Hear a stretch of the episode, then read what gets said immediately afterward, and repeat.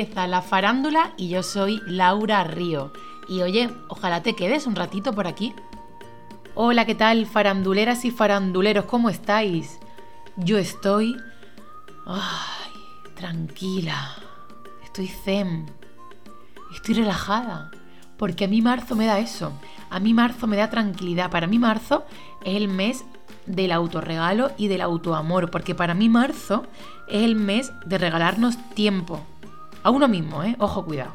¿Qué es más valioso que eso, que regalarnos tiempo? Porque claro, venimos de la Navidad. Que Navidad ya no es un mes, ya esto ya está hablando en la farándula. Navidad ya son mm, tres meses que van para cuatro. Que son meses de ajetreo, de entrar, de salir, de compras, de centros comerciales, de amigos, de familia.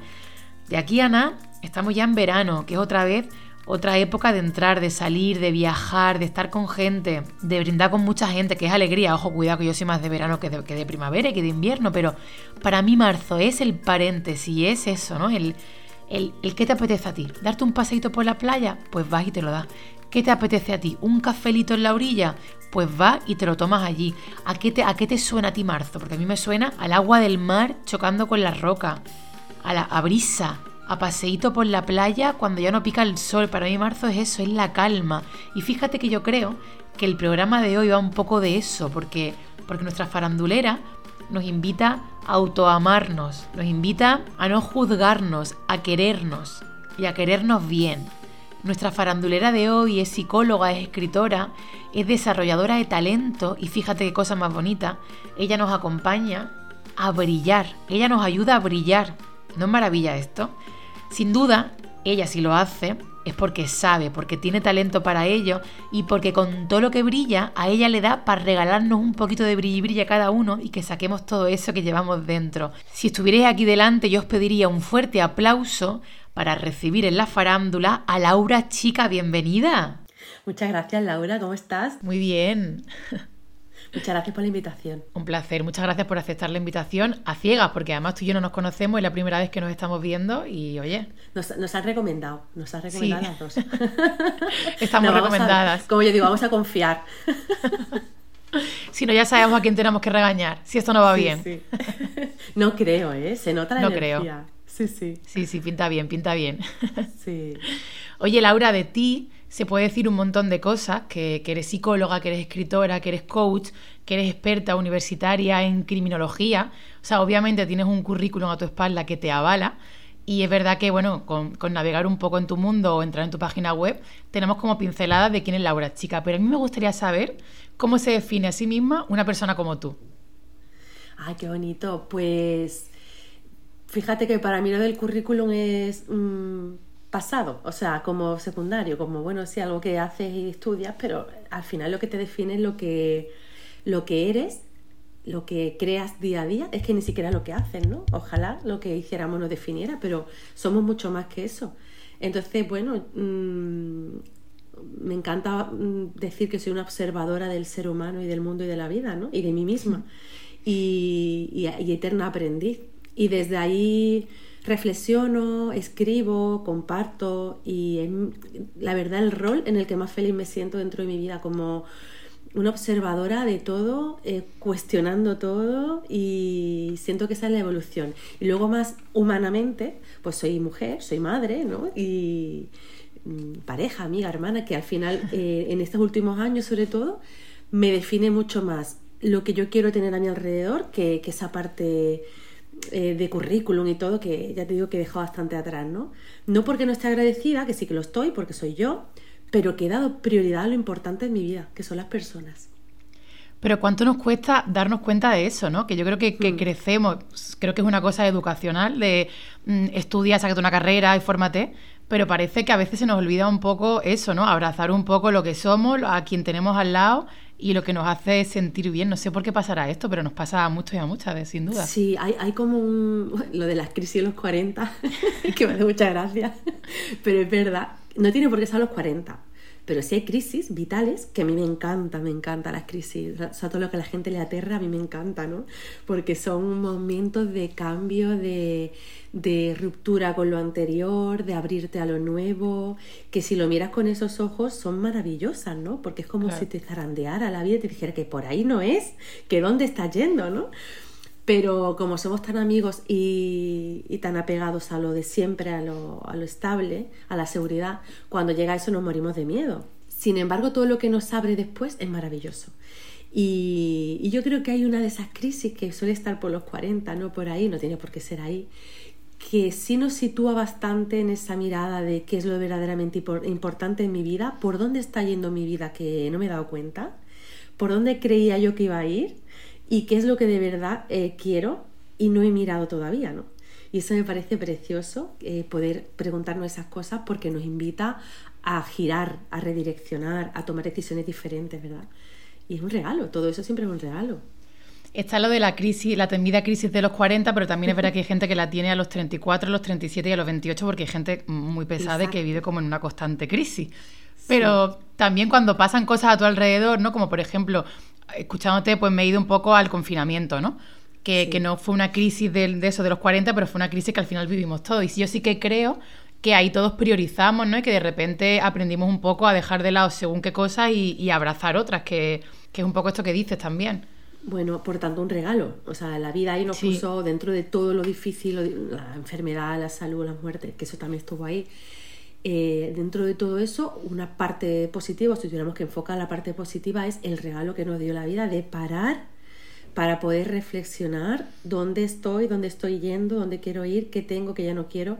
Y otra cosa no lo sé, pero tres años después sí podemos ver Mira, justo tres años se va a cumplir ahora, ¿no? Se cumple ahora. Eh, podemos ver cómo, si es en primera persona, cómo en nuestra vida han cambiado cosas. Pero si, mira, si miramos alrededor, sí podemos ver cómo hay personas que les ha cambiado la vida. Hay personas que han dejado de trabajar en lo que trabajaban, que han dado prioridad a lo que sentían, que han querido escuchar eh, pues algo más profundo, aunque no fuera socialmente tan admirado como el trabajo anterior, que han cambiado de vida, de trabajo, de profesión, de, pareja, de casas, ¿sabes? Se ha ido mucha gente a la naturaleza, no sé. De ciudades, justo lo que te iba a decir de repente valorar em, lo que es levantarte por la mañana y escuchar las olas del mar, ¿no? Cosa que a lo mejor antes no valorábamos. Vamos, yo sin ir más lejos he estado casi 14 años en Madrid y justo con la desescalada me vine a Málaga y aquí sigo, ¿no?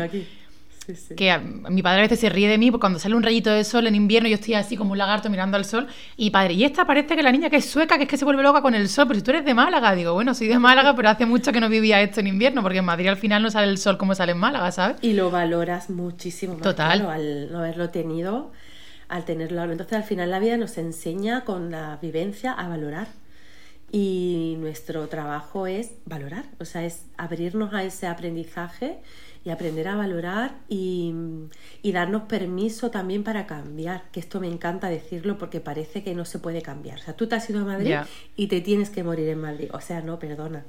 Sí, sí, eh, Yo me he ido a Madrid, he tenido mi oportunidad, la sigo teniendo, la he creado allí, ahora la voy a crear aquí. Como si quieres cambiar de profesión, como si, o sea, ya está, tú puedes permitirte cambiar todas las veces que quieras, porque es tu vida. Si no, ¿quién? Sí, pero fíjate que yo creo que en eso creo que no estamos bien enseñados porque sobre todo en disciplinas artísticas, bueno, no, probablemente en todas, perdón que ponga un poco el foco en, esto, pero en profesiones en las que depende de tanta gente, que al final no es me monto yo mi movida y, ejerzo de ello, cuando uno decide cambiar el rumbo, parece que es más por un fracaso y un tirar la toalla que por decir, oye, he descubierto que también me gusta mm, hacer pendientes, pues ahora me quiero montar una joyería, ¿sabes? Hmm. Que, sí que creo que en eso no estamos bien enseñados y nos da mucho miedo y creo que es, una, un, fastidio porque mucha gente se obceca en algo al final porque tomó una decisión cuando tenía 18 años o 20 años y hay mucha frustración precisamente por eso, por no decir, oye, que cambio de rumbo y no pasa nada. O me fui a Madrid o a Barcelona y me vuelvo a Málaga y no me vuelvo con el rabo entre las patas, me vuelvo porque busco otras cosas, ¿sabes? Claro, y todo, todo viene por la definición o la concepción que tenemos de ese fracaso que tú has mencionado, que es el fracaso, o sea, realmente el cambio es un fracaso, el darme cuenta que, eh, que he cambiado es un fracaso, que antes me gustara el color amarillo y ahora me guste más el turquesa es un fracaso, ¿sabes? Es que claro, mm, y te lo dice una que soy yo que llevo 25 años trabajando con personas en la psicología, pero eh, yo misma digo, estoy cansada de mí. Cuando de conferencia y todo, digo, es que siempre al final hablo de lo mismo, ¿no? Es diferente, pero Y mm, yo intento enriquecer mi trabajo con diferentes formas, pues todo lo que hago que tiene un mismo eje que es el ser humano, pero lo hago desde los libros, desde la formación, desde las sesiones, hasta programas de televisión, Laura, todo, o sea, todo lo que, ahora con los podcasts, todo lo que haya que hacer al final tiene el mismo eje, pero es diverso. De todos modos, yo siempre lo digo, que el día que yo me despierte y sienta que ya no tengo que estar haciendo esto, no lo haré. No podemos tener miedo a nuestra propia vida. Es que si tú ya, es que te digo esto porque hay personas que tienen un sentimiento profundo de que ya no tienen que estar haciendo eso. Y mm, puede hablar de tema artístico o puede hablar de trabajar en una oficina, en una empresa o hacer lo que quiera. Cuando esa, esa voz no se escucha y se le va tapando, tapando, tapando y se mantiene en el tiempo, esa voz, si cada vez más fuerte, llega un momento en el que te genera ansiedad, que te genera depresión. Tú dices, ay, que tengo una depresión. ¿Te estás escuchando? Es que a lo mejor no te has escuchado. Y a lo mejor tu propio ser te estaba ya diciendo hace tiempo que ya no era ahí, que no significa, que es como las parejas, cuando dice, te dejo, dice, entonces que nunca me has querido. no, eso no es verdad, sí te he querido, pero a lo mejor ahora ya te quiero diferente o te he dejado de querer. Pues con el trabajo es igual, no significa que es que te hayas equivocado o es que nunca la haya hecho bien, es que a lo mejor tu tiempo haya terminado. Porque ese, ese proyecto ya no tiene nada para ti o tú no tienes ya nada para ese proyecto. Y eso pasa. ¿Te imaginas qué bonito sería poder vivir eh, la vida con esa naturalidad, en plan, abro y cierro, comienzo, ya me deja de emocionar, puedo terminar y comenzar otra cosa. No habría ese, ese tipo de presiones por ese tema, porque nos permitiríamos esa libertad de comenzar y finalizar los proyectos y además siempre estaríamos, bueno, siempre, casi siempre estaríamos con la creatividad alta, ¿no? Eh, sintiéndonos conectados con lo que estamos haciendo. Eso sería una forma de, de vivir, mm, imagínate, qué bonito. Mucho más feliz y más despreocupada, desde luego. No, que nos vinculamos a una cosa porque la hemos firmado y aparece que es para siempre, todo, pero es que todo, tú mira tu vida. mira, no digo tu vida, digo en general las personas que tienes alrededor. El que se ha casado tiene que estar ahí hasta que se muera porque se ha casado. Ya, ya. Y dicen, no, es que he dejado de sentir. Ah, pero te tienes que quedar ahí. No, ¿sabes? Pues así con todo. Nos matamos poco a poco a nosotros mismos. Por suerte sí que creo que nuestra generación estamos un poco cambiando en todo eso y ya no nos quedamos en el lugar en el que no estamos felices, que nos mm. cuesta en según qué ámbitos, pero bueno, que por suerte estamos ya como rompiendo ese, ese cascarón y bueno, y que sea así, sin duda, vaya. Mm, hay que lidiar con la culpa, porque esa está ahí también, porque viene.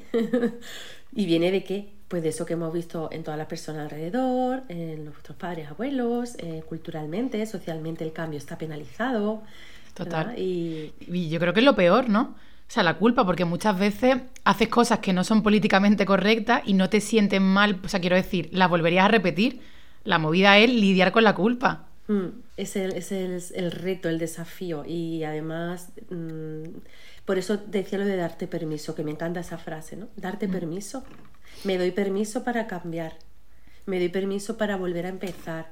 Me doy permiso para eh, preguntarme si lo que estoy haciendo me está llenando, me doy esos permisos son maravillosos, ¿no? Totalmente. Hmm. Oye, Laura, decías antes que todo lo que haces eh, tiene un mismo eje, pero sí que creo que tienen como muchas ramitas, ¿no? Que luego confluyen. Creo que mm, lo mismo de nuevo y que es algo así como, como ayudar y ayudar a la gente, ¿no? Así es. Es como si fuera el centro, ¿no? El eje de todo es eh, aportar esa mirada, ayudar a las personas a, a tener mayor bienestar, ¿no?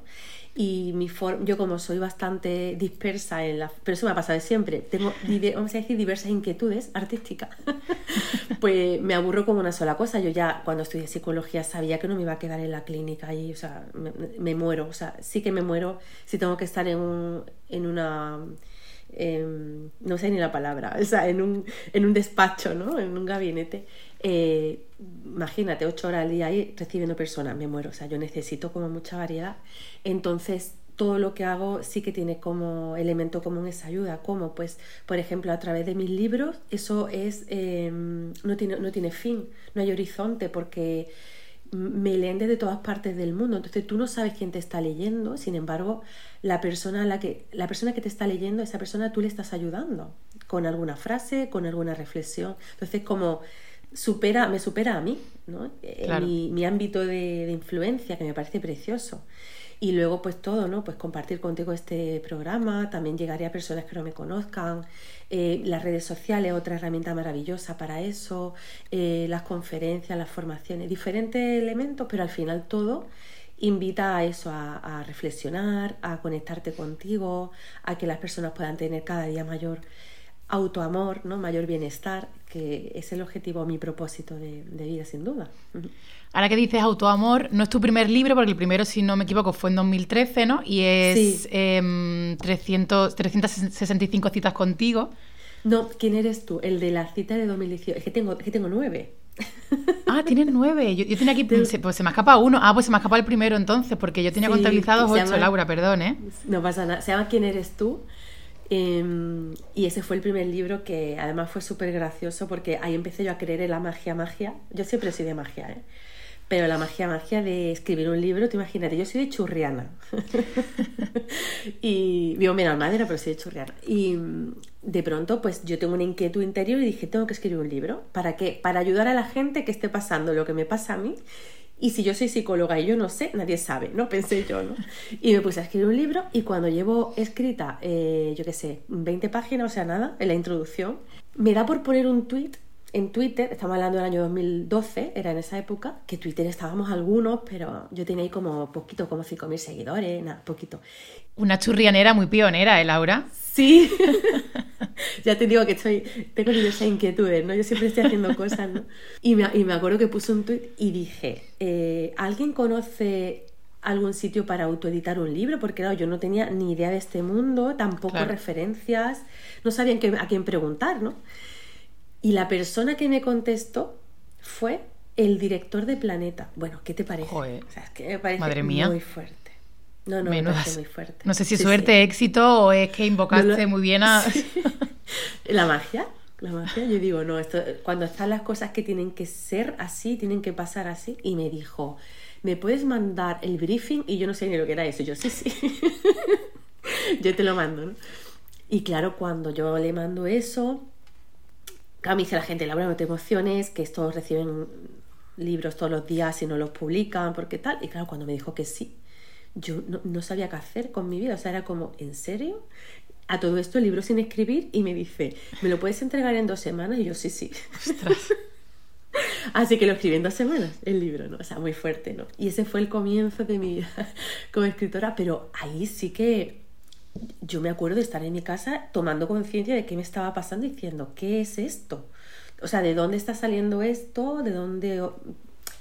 ¿Por qué razones está moviendo esto, no? Porque me parecía como muy de película, ¿no? Bueno, al final tú y tus inquietudes, porque si no te da por ponerte a escribir esas 10 páginas y luego esta curiosidad de, escribirlo en Twitter, seguramente que ese señor de Planeta, eh, al menos en ese momento, no pega a tu puerta. O sea que al final... Totalmente cierto. Hay algo claro que hay un punto de magia y otro de acción en el que tú tienes que primero creer en algo, segundo crear algo, ¿no? Y hacer ese comienzo para que las cosas pasen. Pero me parece muy fuerte. Fíjate, ahora quiero hablar, ya de repente con lo que me has dicho, quiero, quiero irme a Confía, pero, pero no, voy a ir para atrás, voy a ir para atrás. Em, claro, porque esto de, de, la magia y el trabajar, mm. creo que son dos cosas importantes, pero espera, que me voy a ir para atrás primero, me voy a ordenar. en 365 citas contigo y en autoamor me da la impresión de que hay, eh, bueno, en uno nos das como, como clave, ¿no? Como vías, ¿no? Para encontrarnos con nosotros mismos cada, cada día del año, ¿no? Por así decirlo. Y el, el, el, autoamor es, bueno, pues esta cosa de quererse a uno mismo. Que por cierto, hemos aceptado ya autoamor en la RAE. ¿Cómo va esa lucha? Todavía, todavía no. Y Mira qué pesados. tanto. Lo voy, a, lo voy, a, volver a pedir porque es que no entiendo. O sea, Pero aparte que esa palabra se utiliza muchísimo, que no es, ¿sabes? Pero es que yo creo que es un reflejo de la sociedad. O sea, el que no esté en la RAE es un reflejo real de nosotros. No claro, porque en nuestra vida. Claro, y yo creo que va un poco por ahí lo que yo te iba a decir. El autoamor, o sea, yo lo entiendo y cuando tú, y cuando lo leo en tu libro, cuando tú lo dices, yo claro que tengo claro lo que es, pero luego hay una movida ahí en las cabezas nuestras de confundir el autoamor con el yoísmo, con el ego y, bueno, y también una cuestión de pudor. Total, eso es súper normal. De hecho, mm, ese libro salió en enero de 2021 y todas las entrevistas que me han hecho todo el tiempo, incluso todavía, la pregunta siempre está, eh, autoamor no es, es, eh, ser egoísta o egocéntrico, ¿no? o sea, que es, que es algo, y eso es algo que refleja el conflicto personal que tenemos con el amarnos a nosotros mismos. O sea, es que es real. Todas las preguntas que nos hacen al final reflejan la realidad, ¿no? Esto es nuestra vida. Y la, contestación, la respuesta es que eh, si nosotros no tenemos la capacidad o no nos damos el espacio de, de, conocernos de verdad, de respetarnos de verdad, de comprendernos, que al final todo eso junto es amarnos a nosotros mismos, ¿cómo es nuestra relación con los demás? ¿Desde dónde es nuestra relación con los demás? ¿no? Entonces así se comprende ¿no? que realmente sin ti no hay nada. O sea, si tú no estás presente en tu vida y tienes un espacio de verdad de relación contigo y de relación amorosa, amable contigo, vas a buscar en la relación con los demás lo que tú no eres capaz de darte a ti. Por tanto, vamos a tener relaciones de dependencia para que te quieran porque tú no lo haces, para que te cuiden porque tú no lo haces, para que te respeten porque tú no lo haces. Siempre así, ¿no? Tóxicas, eh, abusivas, con falta de límites, porque tú no tienes claro cuáles son los tuyos. O sea, al final en ese autoamor está sobre todo el autoconocimiento. O sea, me amo porque me conozco y me comprendo, ¿no?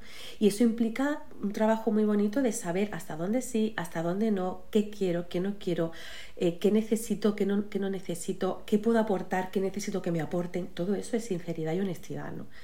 Entonces es un trabajo muy precioso el de autoamor. Y sí me he dado cuenta que cuando no está presente ese autoamor, las relaciones no son sanas. Entonces, para que de verdad exista ese amor bonito, no solo con la pareja, con los demás y con la vida, o sea, esas tres, esas tres partes, es necesario aprender a amarte tú, así de bonito. Y para eso el libro de Autoamor es verdad que ha ayudado mucho porque como ya puedo hacer una especie de resumen de experiencias con tanto tiempo, porque hace un año y pico, no, dos años, ¿no? Dos años, ¿no? Que se ha escrito, sí, porque es 2021. Eh, la gente sí me dice cómo ha cambiado su vida cuando ha aprendido a verse, verse, es que no hay más.